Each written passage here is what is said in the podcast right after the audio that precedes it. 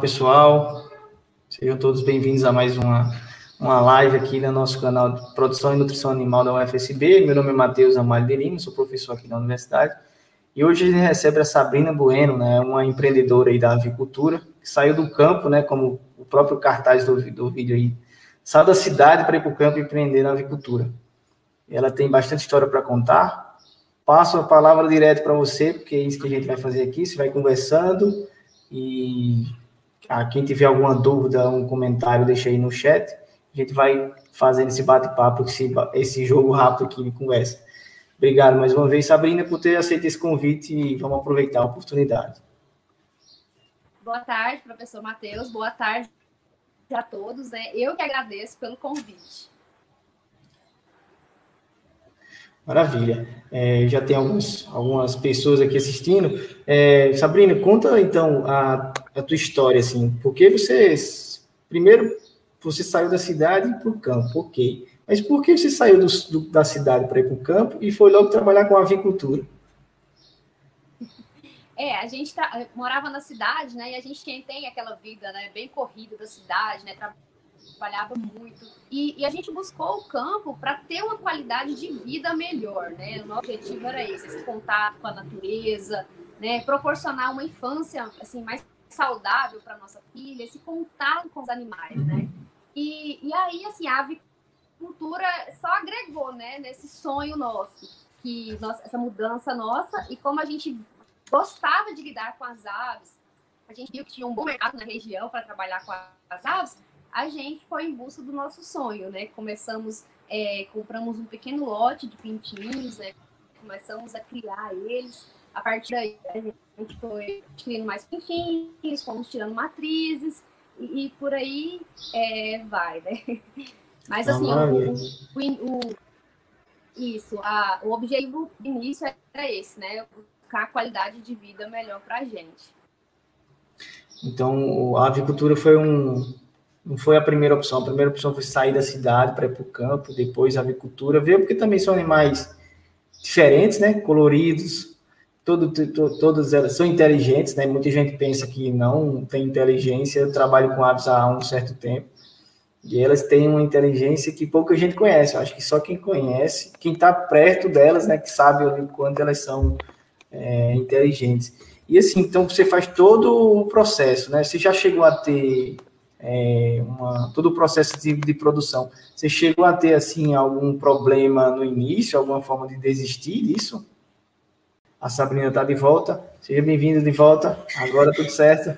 Desculpa aí, caiu a conexão. A internet aqui na roça é uma benção. Faz parte dos desafios, né? É eu verdade. É, eu tava com, enquanto você estava, enquanto você estava ajustando aí, eu acho que estava no celular e passou para o computador, né? Que você comentou. Isso estava compartilhando aqui que agora em outubro a gente tem ali o mês do ovo, né?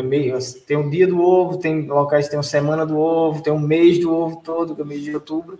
Então a gente vai fazer alguns eventos aqui no canal sobre o, o ovo. Aí seja a produção do ovo, até é, utilizando o ovo como é, substrato, né? Vamos dizer assim, para a produção de vacinas. É né? uma moda, que é a coisa que mais se trabalha hoje, se ouve falar, na verdade, sobre vacinas. A vacina do coronavírus utiliza ovo para ser produzida, né? Então a gente vai ter palestras nessa linha.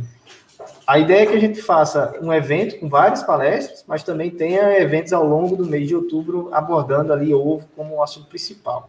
E aí eu já te convido para trazer algum assunto sobre é, a sua produção de aves aí caipiras, sobre nessa temática de produção de ovos caipiras, né? Porque eles são o mais legal do ovo caipira, a meu ver, é que eles são diferentes, né? Eles não, as aves são diferentes e os ovos também são diferentes. Tem aquela galinha que coloca o ovo casca azul, aquela galinha que coloca o ovo casca mais branca, mais, mais marronzada um pouco. E aí eu queria, como eu tinha perguntado antes, na, antes, era quais foram os maiores desafios que, em certo momento, você chegou a pensar, que foi que eu inventei de fazer? Eu não quero fazer isso mais.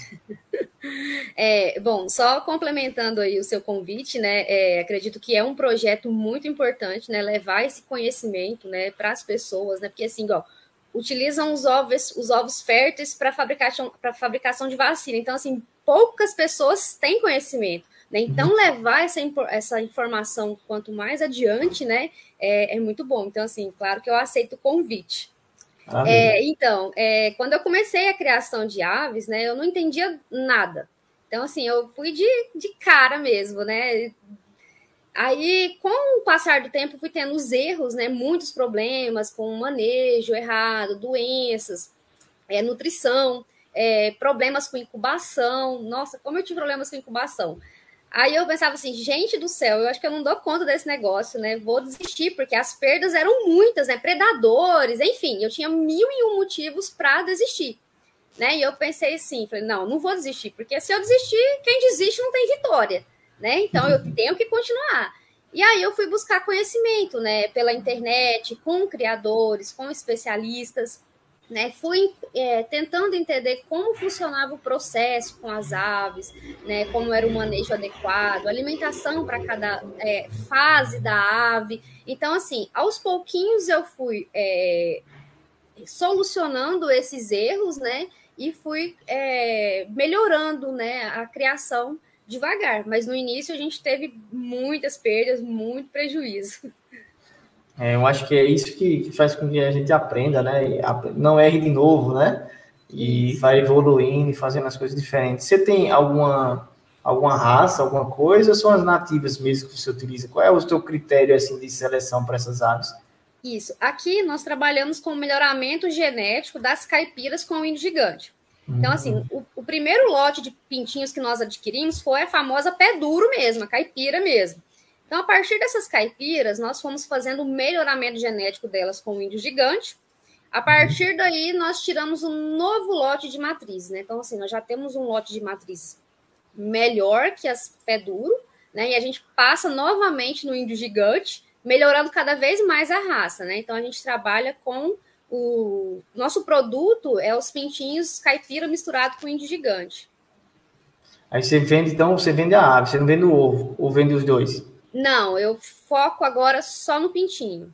Ah, legal. Então o pessoal tem uma procura. É, o índio gigante é, é, realmente gigante, né? Qual é o teu maior animal aí? Tem um, maior, um animal que eu vi 1,20m, né? Um, acho que o maior, o maior galo que tem. Isso. Aqui para o nosso criatório, assim, a gente não busca tamanho, né? Porque como a uhum. gente vai fazer o melhoramento genético nas caipiras, se ele for aquele galo muito grande, não, não vai ser eficiente. Uhum. Isso. Então, assim, a gente busca um galo que seja puro, que seja firme, né, de um tamanho bom. Tem galo 105, 110 centímetros, é mais ou menos nessa faixa. É um animal bem, bem grande. É, não, é um, não é um metro vinte, mas um metro já é. já é um. já, é, já é muita coisa. É, é, e sobre produção assim de ovos, elas são, são aves que produzem bem? Você tem alguma, alguma técnica, alguma coisa assim, alguma dica para quem está começando? porque eu sei que você já aprendeu bastante, porque a gente busca conhecimento, mas o fato de fazer, né, é um pouco diferente. Então, o que foi que tu aprendeu que tu não, usou, não usou e adaptou o conhecimento para a tua produção? Tem alguma Isso. coisa assim? Eu sei que tem. Ah, tem. É, as, as, aves caipira, né, elas, elas são uma ave de dupla aptidão, né, tanto para ovos como para carne. É claro que não se compara às poedeiras, né, elas não são tão rentáveis uhum. assim na postura com relação às poedeiras. Nesse primeiro lote que nós tivemos é, de, de, das galinhas caipira, a gente teve muito problema com questão da postura, que as aves demoravam demais para começar a botar, uhum. e a gente tinha, assim, ela botava praticamente nada, né? Às vezes tinha só 30% do lote botando. Então a gente teve muito problema com isso. E aí eu fui buscar entendimento, conhecimento, eu vi que um dos maiores erros era ali principalmente na fase inicial da ave, né? Então, assim, é, a partir do momento que eu entendi o processo, principalmente os cuidados da fase inicial, desde o pintinho, o manejo com os pintinhos, é, aquilo faz com que a ave seja mais produtiva mais rapidamente, tanto para corte como para postura. Uhum. Né? Então, assim, tudo começa desde lá do pintinho. Né? Então, eu fui aprendendo aos poucos, aí aos poucos a gente foi solucionando esse problema. Hoje, as, as, as franguinhas aqui, às vezes, elas não têm nem rabo, elas já começam a botar né, bem precoce mesmo. Então, tudo isso é devido a um, é, o sucesso com o manejo das aves. Isso, que a gente tem aquele pensamento, se a galinha poedeira, ela já nasce poedeira. Não, ela nasce um pinquinho também, né, uma franquinha e tal. E se você estimula em luz, muita luz, muita ração de um jeito, né, é, a gente vai ter uma poedeira, digamos, não tão boa, porque uma das coisas que faz a poedeira ser melhor, né, por exemplo, é a estrutura óssea, né? Então, se ela não tem estrutura óssea ali, não cresceu, o ovo, se for um ovo por, por algum motivo saia muito grande, essa, essa galinha pode até morrer, né? Porque o ovo não vai sair. E como que é que você faz a separação das fases e aí se dá rações diferentes? E tem um programa de luz também específico para isso?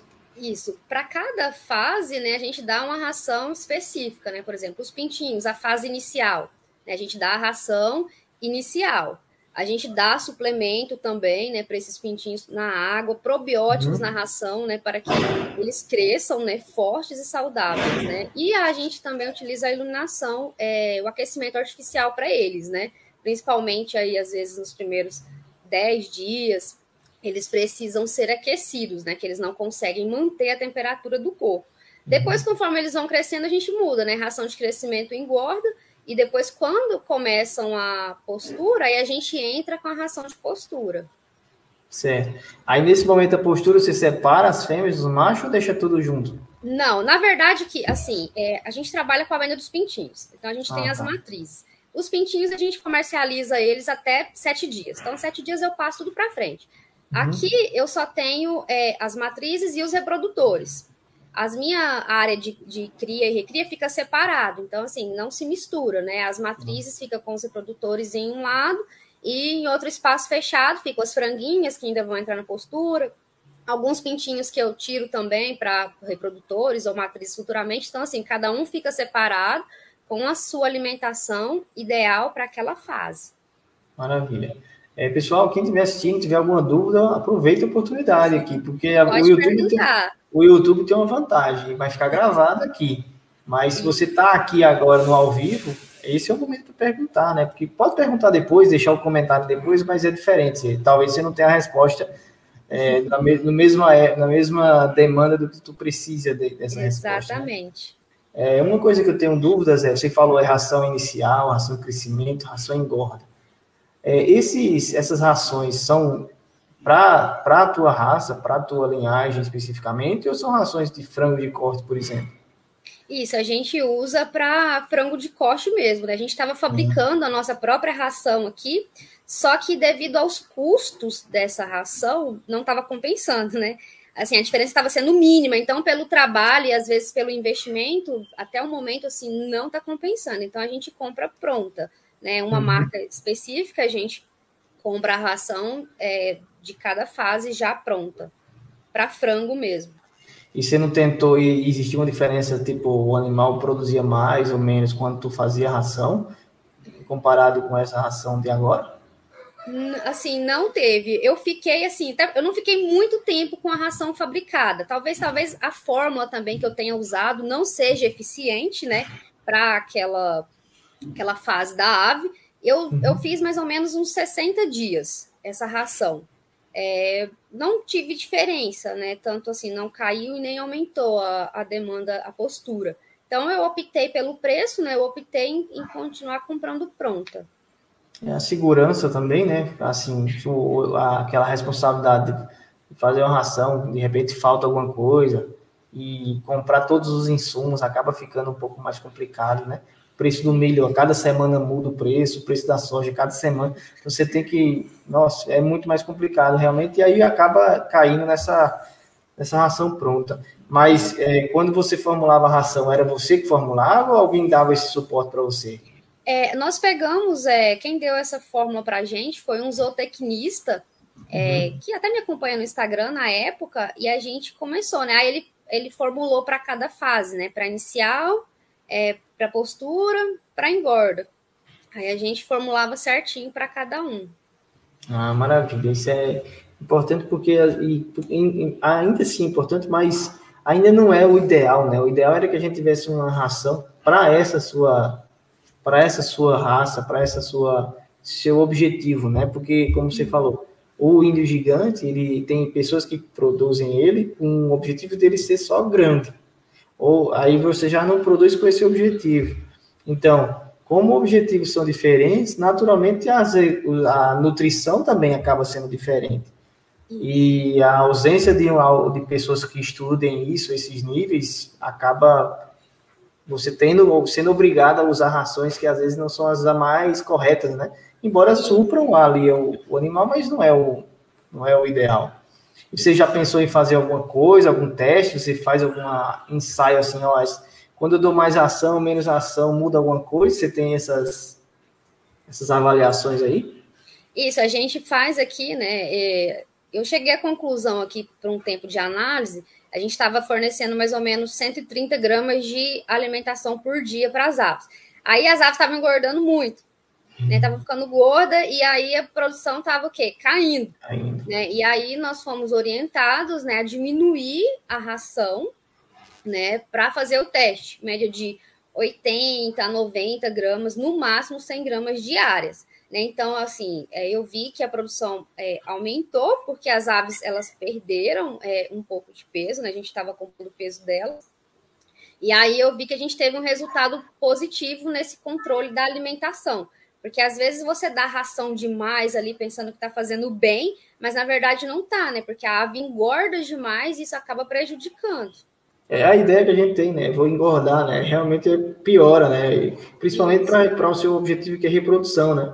A manejo de matrizes de, de, aves é uma das, uma das coisas, é restrição alimentar. É o, é o mais, mais interessante. Você vê um galpão de, de, de aves, né? E vê o, o comedouro levantado, você já sabe. Aí tem matriz. Uhum. Né?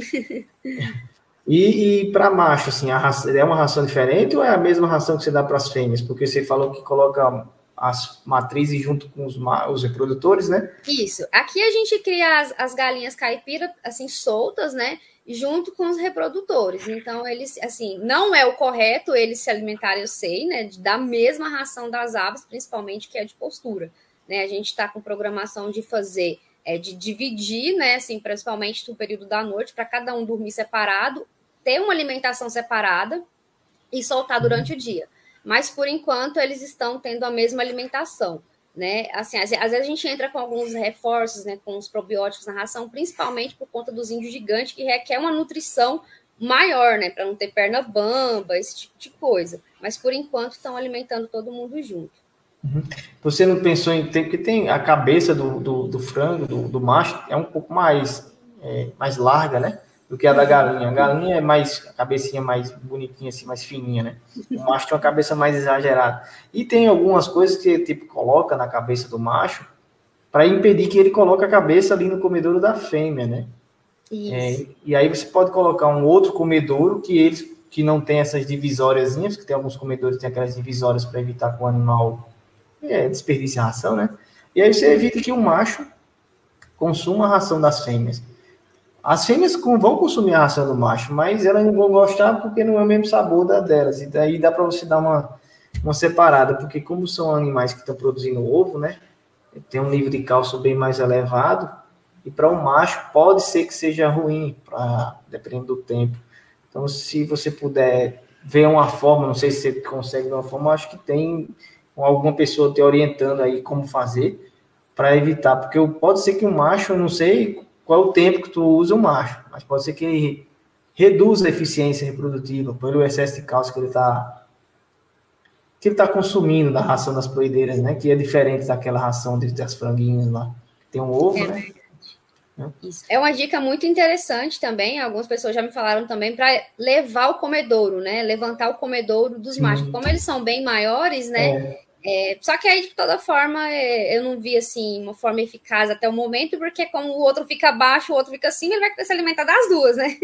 É, não, então, é. mas ele vai se alimentar das duas, é isso. Talvez seja o mais interessante evitar que ele coma a ração das fêmeas, né? Isso. É, fazer igual você levantar, é, levantar o comedor.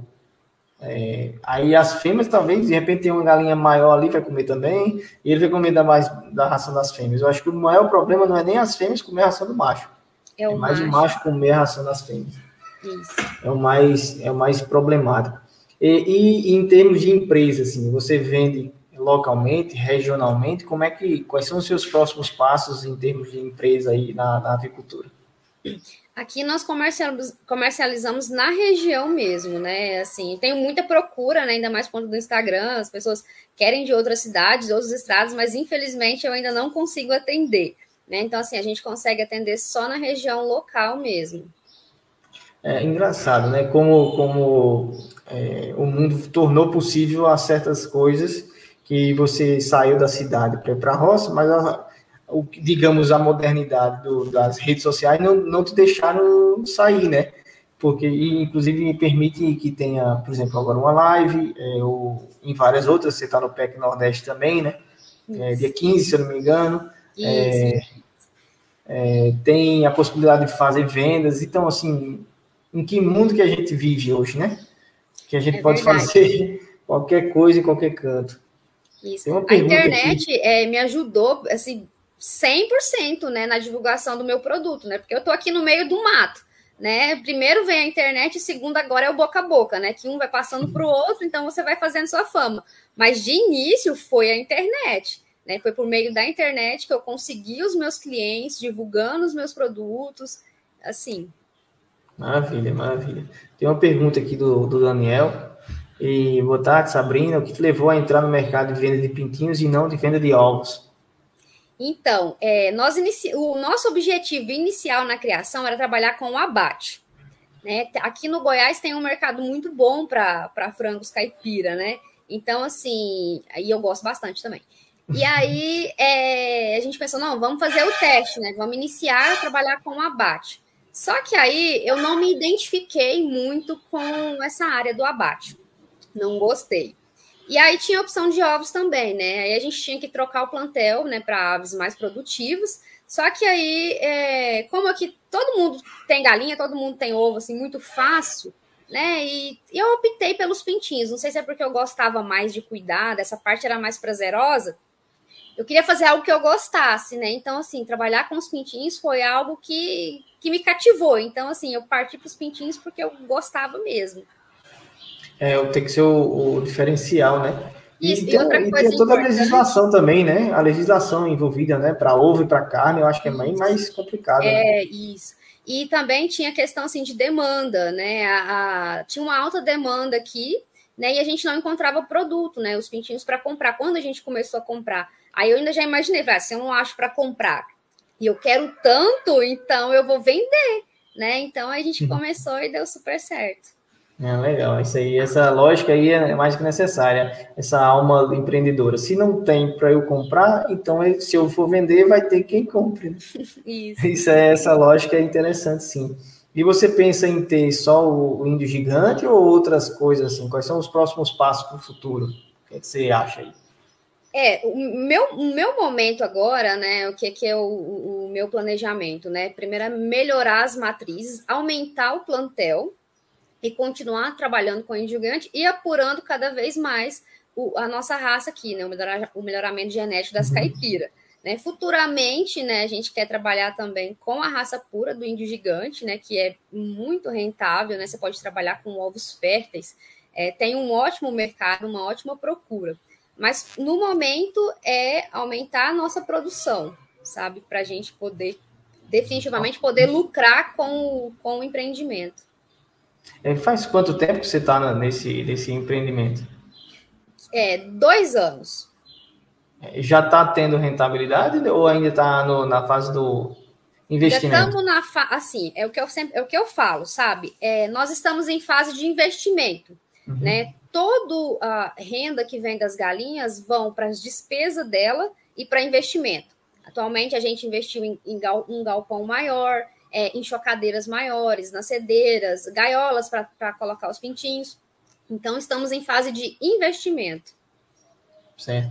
Para melhorar a infraestrutura, porque vai, é, a demanda vai crescer, isso, isso é fato, por esse tipo de alimento é, conhecido, porque em tese o que você está fazendo também é uma certa rastreabilidade, né? Tipo, se eu compro um animal de onde seu, eu sei como ele foi criado, por quem foi criado tal. Isso também tem um valor, é, aquela diferença que a gente fala no empreendedorismo, né? Existe o preço, existe o valor. Eu acho que você vende menos pelo preço, é mais pelo valor. Então, não é uma galinha caipira, não é um pintinho em si, mas é um criado é, por alguém que pensou, que abandonou a cidade, que todo mundo vai para a cidade às vezes, mas foi para o campo para trabalhar de uma forma diferente. Então, isso é o valor, eu acho que é o mais legal, o lado ambiental das coisas também, né? o prazer é, de produzir. E é importante, né, as pessoas verem isso, porque muitas pessoas perguntam assim: ah, como que você sobrevive, né, com a ração lá em cima, o trato lá em cima? Ah, eu não consigo vender o meu produto. Eu falei, gente, vocês têm que gerar valor para o seu cliente, você tem que conhecer o seu cliente, né, fazer com que ele sinta a necessidade de adquirir. Não é assim chegar lá e vender, né? Uhum. Então, assim, o segredo para sair, não só na avicultura, gente, hoje tudo está caro, tudo está caro. Então, se a gente for pensar por esse lado, a gente não investe em nada. Né? Então, a gente tem que agregar valor ao nosso produto. Isso aí, é a questão do, do, do preço. Porque se for pensar no preço, tá caro. Mas o valor, né?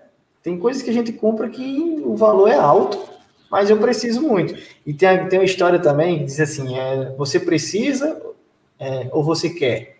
Se você quer, então pague caro, pague alto o valor, né? Então você tem que conhecer no teu cliente você vai saber se ele quer comprar o teu pintinho porque ele precisa ou porque ele quer. Aquele que quer, você pode comprar um valor, um preço maior. Ele quer. Agora, ele que precisa, ele não vai conseguir pagar o mesmo valor daquele que quer, né? E aí entra uma discussão que você tem que entender esse teu cliente para poder entender como vender, né? O Daniel tem uma pergunta, uma outra pergunta, Daniel. Obrigado, Daniel. Quem tiver mais perguntas aí, pessoal, é, aproveite aí a oportunidade da experiência da Sabrina nessa, nessa questão de, de avicultura caipira. Ele pergunta sobre enfermidades, né? Como você tem feito aí para contornar caso tenha essas enfermidades?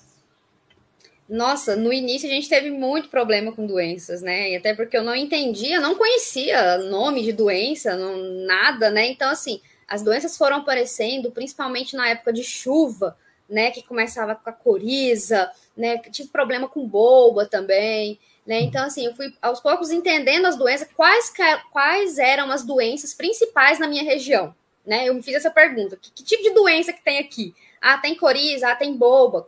Quais são as vacinas que eu sou obrigada a, a vacinar? Né? Então, eu fui aprendendo quais eram as vacinas, fui trabalhando a prevenção e aí eu fui resolvendo os problemas, né? E a higiene, gente, a higiene é primordial para se ter um plantel saudável. Né? Então, assim, eu sempre trabalhei a higiene e depois que eu comecei a conhecer as doenças, a gente começou a trabalhar com as vacinas. E a vacina é super baratinha, né, em comparação ao, ao, ao remédio, às vezes. E tem doença uhum. que não tem nem cura, né, não tem nem tratamento. Há então, um assim, problema, né, que causa, né, se não vacinar, né? Isso. Então, assim, depois que eu aprendi a, a vacinar, a gente é, resolveu praticamente 90% dos problemas com doenças. Uhum. E como é que chama? E você tem agora uma pergunta que eu ia fazer, a outra para incubação, não é dos ovos. Como que é que você faz? Você pega os ovos, pelo volume de ovos, você guarda e faz uma incubação por semana, é, mensal? Como que é assim? Porque eu imagino que deve ser em virtude da demanda também, né? Isso. A gente, assim, a gente faz um armazenamento de no máximo até sete dias. Porque uhum. quanto mais os ovos ficam armazenados, menor é a taxa de eclosão. Exato. Né? Então, assim, a gente deixa os ovos no máximo até sete, é, faz a seleção dos ovos também, é, o formato do ovo, né? O ovo de galinha é melhor para incubação, o ovo oval. É, é, a gente olha também se não tem trinca, o tamanho do ovo também, né? Fazendo com que o lote fique mais uniforme dos pintinhos. É, os ovos médios aí de 60 gramas, então a gente faz essa pesagem dos ovos, faz a seleção, faz a ovoscopia antes de ir para incubação a higienização dos ovos, da chocadeira, uhum. só depois a gente coloca para chocar. É, e qual é a idade de tuas matrizes, assim, quanto tempo tu, tipo, ela é considerada matriz, né? Aí até quanto tempo ela vai, assim, como Isso. matriz? É, como nós trocamos o lote recentemente, nós estamos em setembro, elas vão fazer um ano agora, mês que vem. Então, assim, elas são bem jovens, sabe? Uhum. Mas a vida de, útil delas, assim, como matriz, é no máximo dois anos. Certo. E elas começam a colocar ovo com que idade, assim? Quantas semanas, mais ou menos? É, aqui, como a gente teve um, um, bom manejo com essas aves, né? Elas uhum. iniciaram, não 100% o lote, né? Como as caipiras elas são, têm meio essa instabilidade, né? Então, assim, uma boa parte do lote começou a botar com seis meses, outras com sete, foi mais ou menos nessa faixa. É, então, os índices são bem. É, tem alguém querendo participar aí da, das lives. É. Né? é são índices bem parecidos com a, a, a, a avicultura industrial, né? Que é em torno de 18 semanas, 20 semanas. E nesse primeiro, nessas primeiras semanas, você já coloca para incubação ou você dá um. Porque no início, às vezes, o ovo são um pouquinho menor, né? Isso. Não, a primeira postura a gente não coloca para chocar. Eu comi todos os ovos das primeiras posturas, comi, dei para os parentes, todo mundo se esbanjou, né? Porque que acontece? A primeira postura ela tem uma baixa eclosão, né? Até por conta do tamanho dos ovos. Hum. É... Aí então eu coloco só a partir da segunda postura. Entendi. É, que, que, e aí, quanto maior o ovo, cada grama no ovo, mais uma coisinha de grama lá no pintinho, né? Essas Isso, eles falam que o pintinho ele nasce é, de acordo com o tamanho do ovo, né? Geralmente uhum. de 66 a 68% com relação ao tamanho do ovo, né? Então, assim, se você escolhe um ovo pequeno, o pintinho, consequentemente, vai ser pequeno. Né? E para esse porte de ave, que é um melhoramento genético, se ele for muito pequeno, ele pode nascer fraquinho. Então, as chances de vida dele é, pode ser menor, né? Com relação aos outros que já nascem maiores. É, exato. E o seu objetivo é a raça não pode ter um gigante pequeno, né? Fica estranho, né? É, isso. Apesar que a gente trabalha com melhoramento genético, mas mesmo assim a ave ela tem que ter um é. bom desenvolvimento, uma boa carcaça, né? Principalmente para quem é, compra para trabalhar com o abate, né? Então, assim, Exato. tudo começa na seleção dos ovos, né? Então, os ovos do mesmo tamanho, você vai gerar um lote é, com mais ou menos o mesmo peso e vai ter um melhor desenvolvimento. Uhum. É, tem uma pergunta aqui da Adriana. Quais são as maiores dificuldades que você teve no processo de incubação? Acho Nossa. que é o mais, é o mais difícil é a incubação de ovos. Olha, para ser sincera, assim, eu tive muitas perdas. Teve vez que eu perdi 99,99% da incubação. E eu pensava assim, meu Deus, minha chocadeira não presta, né? Eu já falava assim, né? A chocadeira não presta. E aí eu fui entender o processo da incubação. E, na verdade, na maioria dos casos, nem sempre a chocadeira é a vilã da história. Né? Tudo começa lá no galinheiro, a qualidade das matrizes, a alimentação, essa seleção dos ovos, o processo de ovoscopia, né? os ovos férteis. Então, assim, é um longo processo para você chegar no sucesso da eclosão. E até o manejo ali, né? É da, da incubação, do, depois que coloca ali o ovo para incubar, né? Acho que Isso. conferir. E você tem alguma noção assim, não sei se você acompanha, mas entre o primeiro ovo, que, o primeiro pintinho que nasce, e o último, qual é o, o tempo assim que você tem em média, assim, essa janela de nascimento? Para ter um lote uniforme ali, né, é até 24 horas após o primeiro bicada lá do uhum. pintinho, né? Primeiro saiu o primeiro pintinho, os outros têm que sair até em 24 horas. Se não saiu, aí a gente tem que ver o que, que tá de errado, né? Se foi a seleção de ovos que eu fiz mal feita, né? Porque os ovos. Mas você vai conferindo lá os ovos e ver se Isso. tem alguém que está com dificuldade e tudo, né? Às vezes, né? É, aí o que, que acontece? Passou as 24 horas, eu, re, eu refaço a ovoscopia e vejo uhum. se tem alguém vivo, né? Se estão vivos, se já bicaram, se estão com dificuldade de sair o que, que aconteceu. E geralmente esses pintinhos que não nascem em até 24 horas após o primeiro, geralmente eles nascem fraquinhos e dificilmente eles vingam. Hum, é. Então já é uma forma de, de evitar um certo problema, né? Depois Isso. também. Deixa eu ver aqui que caiu aqui alguma coisa aqui no meu celular. É, e sobre e sobre como chama quando você pega esses pintinhos lá nessas 24 horas, né? O primeiro que nasce, você deixa lá dentro da incubadora ou você já retira e dá ração? Bom, eu vou retirando conforme eles estão sequinhos. Conforme eles vão secando, ah. eu vou retirando e levando para o pinteiro. Porque que acontece? Quando deixa aquele monte de pinto na chocadeira, eles vão soltando aquelas penuginhas. E aquelas penuginhas, a umidade vai lá embaixo. A umidade caiu, o resto não sai. E eles né? estão então, respirando também, né? Respirando de forma diferente de quando estava dentro do ovo, né? Defecando, né, em cima dos ovos que eles ficam andando ali. Então, assim, prejudica imensamente. Então, assim, nasceu, secou, não, assim, não secar completamente 100%, né? Tá ali, às vezes, com sua canuquinha molhada, eu já retiro e já levo para as gaiolas. Maravilha. Aí já dá ração. E isso. Primeiro eu já dou água. Dou água com vitamina, primeira coisa, já põe água lá com a vitamina para ele ficar forte. E depois já coloca a ração, né? A ração inicial. quanto mais cedo ele comer ração, né? Mais, mais rápido vai começar a funcionar o intestino e tudo mais. Isso. E é, é, importante a gente acompanhar o desenvolvimento, né? Ver se está todo mundo se alimentando, né? Se tem algum que está com dificuldade. Então é importante acompanhar os pintinhos depois que nascem. E você faz esse acompanhamento desses que nascem de quem foi a mãe, tipo a matriz tal, anota no ovo lá a matriz, e depois esse pintinho que cresceu bem, não cresceu, para saber se a matriz está tendo alguma. Uhum. Não, aqui por enquanto a gente queria todo mundo solto. Não certo. tem controle de matrizes. Ah, não sabe, certo. Não sabe quem, quem colocou o ovo, você não sabe não. quem é a matriz. Certo. Isso, Mas sabe só a data ali, né? Aquele, como você comentou, até sete dias de armazenamento. Isso. Maravilha. É, e qual é a taxa assim que você de satisfação dos teus clientes para esses produtos? Tipo, quanto eu já você já me disse claramente que não dá conta do que pedem, né, da demanda. Mas Sim. como é que é? Você aumenta o número de clientes? São os mesmos clientes? Aparecem outros? O que é que você qual é a sua experiência aí? É, eu tenho é, vários clientes fixos, né? Principalmente que trabalham com corte, que compram lotes mensais. Né? Então, assim, todo mês ele tá ali comprando. Então, se ele compra todo mês é porque tá gostando, né? E assim, eu faço um acompanhamento com a maioria desses meus clientes, sabe? Assim, eu, meu objetivo não é só vender e entregar os pintinhos.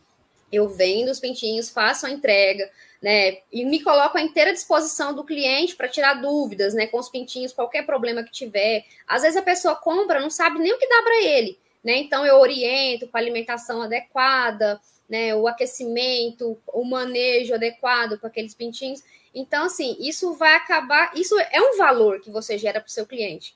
Né? Uhum, Tem os clientes que compram de vez em quando, outros já indicam para outra pessoa.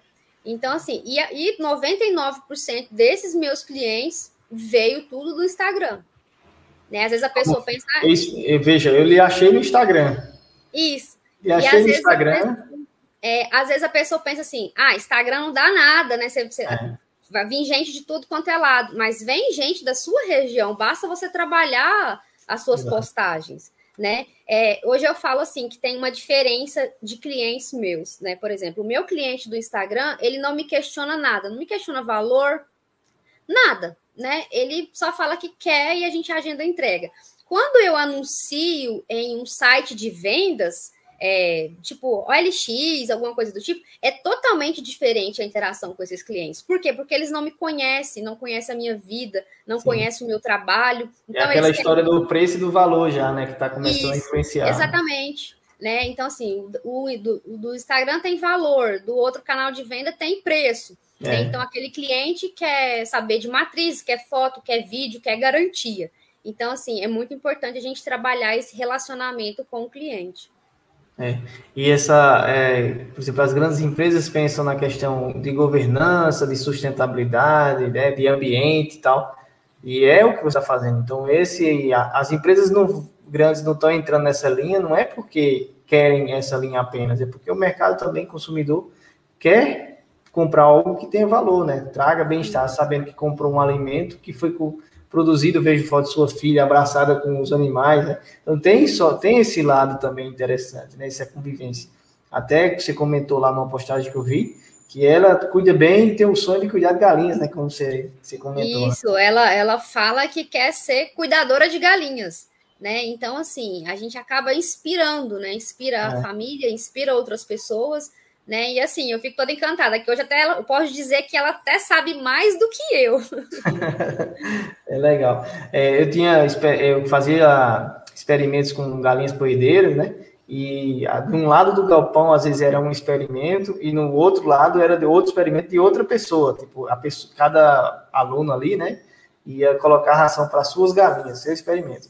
E era engraçado quando de manhã, quando a gente chegava, um, quando um só chegava, o outro não, né? Ainda, as, só as galinhas suas ficaram agitadas, porque sabia que ali, 10 minutos depois, iam receber ração. E você colocando a ração, elas bem agitadas lá, consumindo a ração, e as outras do lado, tudo calmo, tranquilo, porque sabia que eu não ia colocar ração para elas. Aí nessas horas eu pensava, ó, a inteligência dessas galinhas, elas me conhecem, né? E as outras sabem que eu não sou o cuidador delas. Né? Então, essa questão de cuidador de galinhas, cuidadora de galinhas, sua filha aí, naturalmente, pode ser ficar sabendo que as suas aves já conhecem sua filha, já conhecem você, já conhecem sua família. E esse valor aí, eu acho que é o que está ampliando ainda mais as possibilidades de mercado. E o empreendedorismo está chegando para isso, né? Exato. Tem mais um comentário. O Daniel aqui está bem, bem empolgado, viu, com sua, com sua área e seu empreendedorismo. O Daniel é nosso estudante aqui de mestrado, ele faz mestrado no nosso grupo de pesquisa. Então, ele está perguntando, quando você decidiu em ser empreendedora na avicultura, você teve alguma orientação do SEBRAE, utilizou alguma ferramenta é, para esse tipo de conhecimento? Não, não, não tive. Eu fui sem saber nada, né? E foi por assim pelos meus erros mesmo que eu fui buscando os conhecimentos. É, não, não tive é, suporte, não. Foi um auto, autodidata, autodidata, né, que chama, né? Mas você procurou, não teve, porque não procurou também, né? Porque Isso, é, não procurei. Isso, não procurei. Certo. O pessoal do Sebrae é bem, bem, ó, tem bastante forma de ajudar. Mas você está bem evoluída nessa questão. Acho que você daria aula para o pessoal, né? Sebrae, Obrigada. É, o Everton aqui está comentando, boa tarde, você recebe orientação de empresas quanto à formulação de ração para as respectivas fases em que você trabalha? É, eu, eu recebi a formulação não de uma empresa, né? A gente tinha um zootecnista que ele passou uma formulação para a gente, que a gente trabalhou por um período, mas devido os custos, né, é, acabou não compensando para a gente, né, e formulava para cada fase específica. Legal. A gente aqui no nosso grupo, a gente trabalha com formulação de ração, inclusive no canal aqui, a gente tem algumas oficinas, né, ensinando como, como formular ração, o que é uma formulação de ração, porque muita gente pensa que é só misturar, ou é só milho, é só dar milho que a galinha vai colocar ovo, e não é bem assim, né? tem todo um conhecimento por trás. É, a gente fez aí dois programas de formulação de ração. Fizemos já ração para galinha poedeira, para tilápia, para camarão, para frango de corte. E não fizemos para codornas, numa, numa oficina no ano passado. A gente não fez para galinha caipira. Talvez seja essa a nossa próxima oficina aí, uma oficina com galinha caipira. Não é muito diferente de galinha normal, né? A questão são os níveis, né? e a forma que se cuida, né? Se você coloca só ração, se dá alguma folha para elas.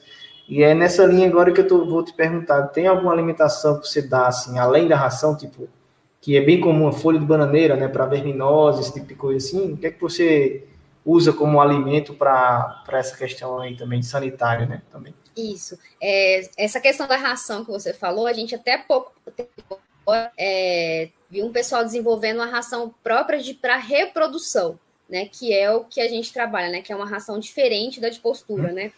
E aí a gente estava até querendo é, iniciar para ver quais são os resultados, né? Ainda está em, em, fase de, de desenvolvimento ainda. Mas com relação aos alternativos, aqui as aves ficam soltas, tem um pasto em volta todinho né, onde elas ciscam, se alimentam de bichinhos ali o dia todo. Mas a gente fornece também é, couve, a gente gosta de dar couve, folhas de bananeira, igual você falou, né? Então, assim, folhas de mandioca. Então, tudo que tem aqui, que às vezes a gente pega para o nosso consumo, que as folhas, por exemplo, as folhas de bananeira, a gente dá para as aves, as de mandioca, leva para elas. Então, é mais ou menos assim, mas não é uma, não é uma dieta diária, não.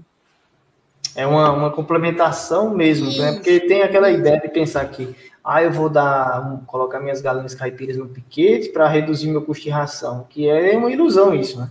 As é. galinhas aproveitam muito pouco. O objetivo dessa alimentação vegetal aí que se dá para é, a folha de banana, um, uma forragem ali, um capim, couve, é, é outro, não é o que? É um pigmento que você vai melhorar, é o bem-estar, né? O conforto do ponto de vista de comportamento para essas aves. Mas, e assim, elas vão ganhar peso comendo folha de bananeira, é, couve, não, não vai acontecer isso, ela tem que é, comer alguma assim, coisa. É, às vezes a pessoa pensa que está economizando, né? Fala, ah, vou diminuir. Eu conheço criadores que colocam milho na ração, né? Compra ração e põe milho, né? Aí ele uhum. pensa assim na cabeça dele que está diminuindo os custos, mas na verdade não, porque vai fazer com que o que a ave produza menos, desenvolva mais lentamente e o prejuízo vai ser bem maior. É, é verdade. E vai gastar mais tempo para digerir, né? Porque eu penso que assim, é, aquela história de, de, milho em milho, a galinha enche o papo, e o milho lá dentro vai aumentar, vai encher o papo mais rápido, né? Isso. Então, essa sensação, inclusive, é uma das técnicas que a gente faz, por exemplo, para a galinha poedeira, que ela não pode deixar de comer ração, né? Então, uma das formas que a gente faz para avaliar saber se ela está tendo ração sempre é olhar o papo. E uma galinha poedeira, se ela está com o papo cheio, alguma coisa está errada. Porque isso, ela está lhe dizendo o que? Ela está dizendo que em algum momento não tem ração. E como naquele momento teve ração, ela está se garantindo, enchendo logo o papo. Comeu demais. Comer, come demais. O interessante é que o papo esteja sempre não tão cheio, né? Tem a ração, obviamente, que ela está comendo, mas não seja tão cheio. É um sinal. Isso é um sinal que, às vezes, os alunos, a gente pegava os alunos. Você colocou ração? Coloquei. Quando a gente ia ver, o papo estava cheio. Sempre tem ração. Né? Então, a galinha lhe ajuda a, a descobrir essas coisas. Isso, é, ela praticamente também. fala com a gente, né? Ela, é. ela fala quando ela tá doente, ela fala quando ela tá com fome, né? E essa questão da alimentação é muito interessante, né? Por exemplo, por exemplo, 100 gramas de ração diária para as aves. Você pode dividir essas 100 gramas em três vezes diária né? De uhum. manhã, no meio da tarde, no final da tarde. Então, assim, é aquela coisa que você falou, ela fica o dia todo com o papo cheio, né? E, e é, comendo e não, e não come tudo de uma vez e não come demais. Né? Então, aqui Exato. a gente geralmente faz isso, três vezes diária. É isso aí. Eu acho que está encaminhando, estamos encaminhando para o final, não vou tomar seu tempo, né? Muito tempo aí. Eu sei que você precisa muito tempo, não queria que você deixasse o comentário final para quem tem interesse em empreender na área da agricultura. O que, é que a gente precisa saber? Eu sei que você não, não era da área e acabou tendo que aprender na marra, vamos dizer assim, né? A é, força. É, Mas o que é que o que é que isso trouxe para você que permite agora você dizer, ó, faça, é, porque, enfim, a experiência que tem de empreender é a melhor que tem.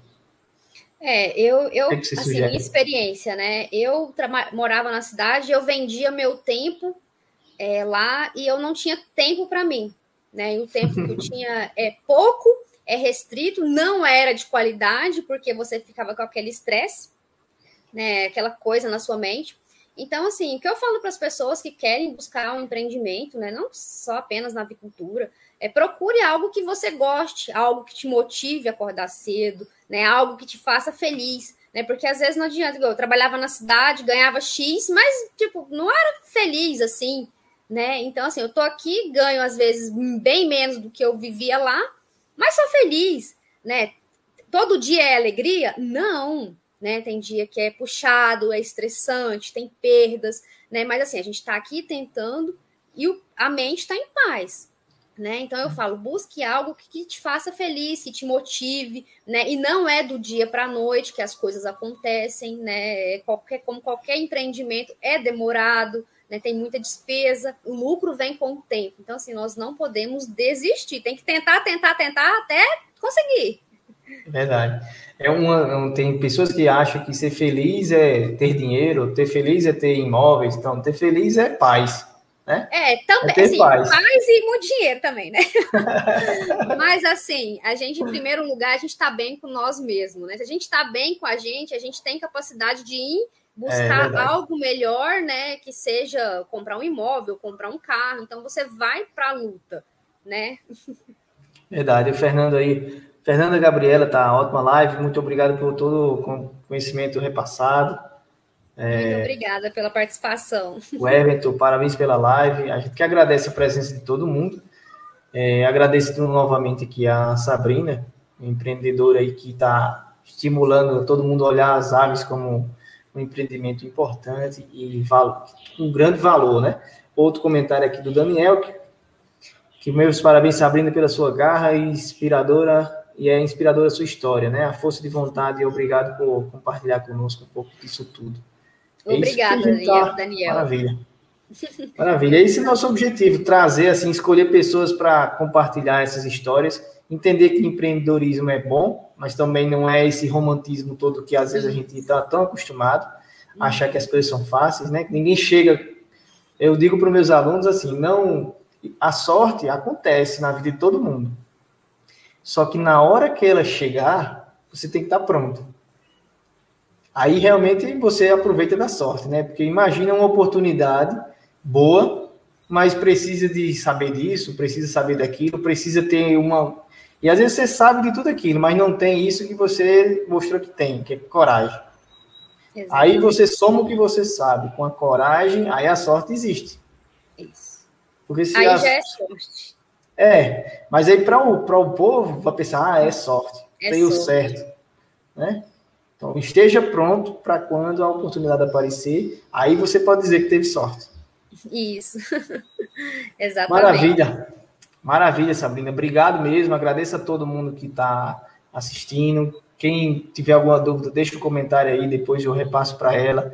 Sigam ela lá no Instagram, se você quiser fazer o, dizer qual é o seu Instagram aí para o pessoal lhe seguir lá. Fica à vontade.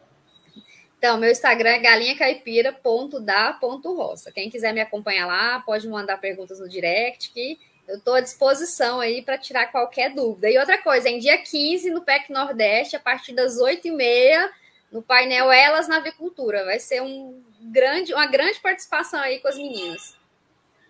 Maravilha, está feita a propaganda e, e, espero que em breve a gente possa fazer um outro evento, que é aquele que eu comentei no mês de outubro. É, inclusive, a, uma, a professora Michele, que também vai estar na teu, esse Elas na Avicultura, uma, é, uma das nossas alunas está entrando em contato com ela para a gente fazer esse, também essa conversa sobre esse mês de outubro aí dos ovos, né, no nosso, nosso canal. Acho que colaborando, que cresce todo mundo junto, compartilha o que a gente aprendeu nesse, nesse momento em outros momentos para a gente aproveitar a oportunidade também, né? Porque a pandemia fez com que eu lhe achasse no Instagram. Eu nem tinha Instagram, eu fiz durante a pandemia. E Sim. aí, né, aconteceu, eu tive que fazer para também saber a notícia da família, né? E acabou que foi ampliando essas outras coisas aí. Então, obrigado, parabéns pelo sucesso aí. Que a gente tiver à disposição também, uma ajuda, alguma coisa, uma ração, uma orientação, porque a gente tem condições de fazer, conta com a gente sempre, tá? Você tem já meus contatos, tudo. E ele está pedindo para repetir o Instagram. Galinha caipira ponto da ponto roça. Galinha, deixa eu, deixa eu, galinha. Caipira. Galinha caipira ponto da ponto, ponto roça. roça. Mandei no chat aí do, do do YouTube. Lógico que tem o arroba lá, né? Galinha caipira. Isso, arroba, isso, isso, isso. Tá? Aqui tem Marcelo Ribeiro. Vamos apresentar o teu modelo para os nossos alunos. O, o, é o professor, o professor Marcelo, foi meu professor, é, professor lá no, é, no Colégio Agrícola, Vital Negreza, lá na Paraíba.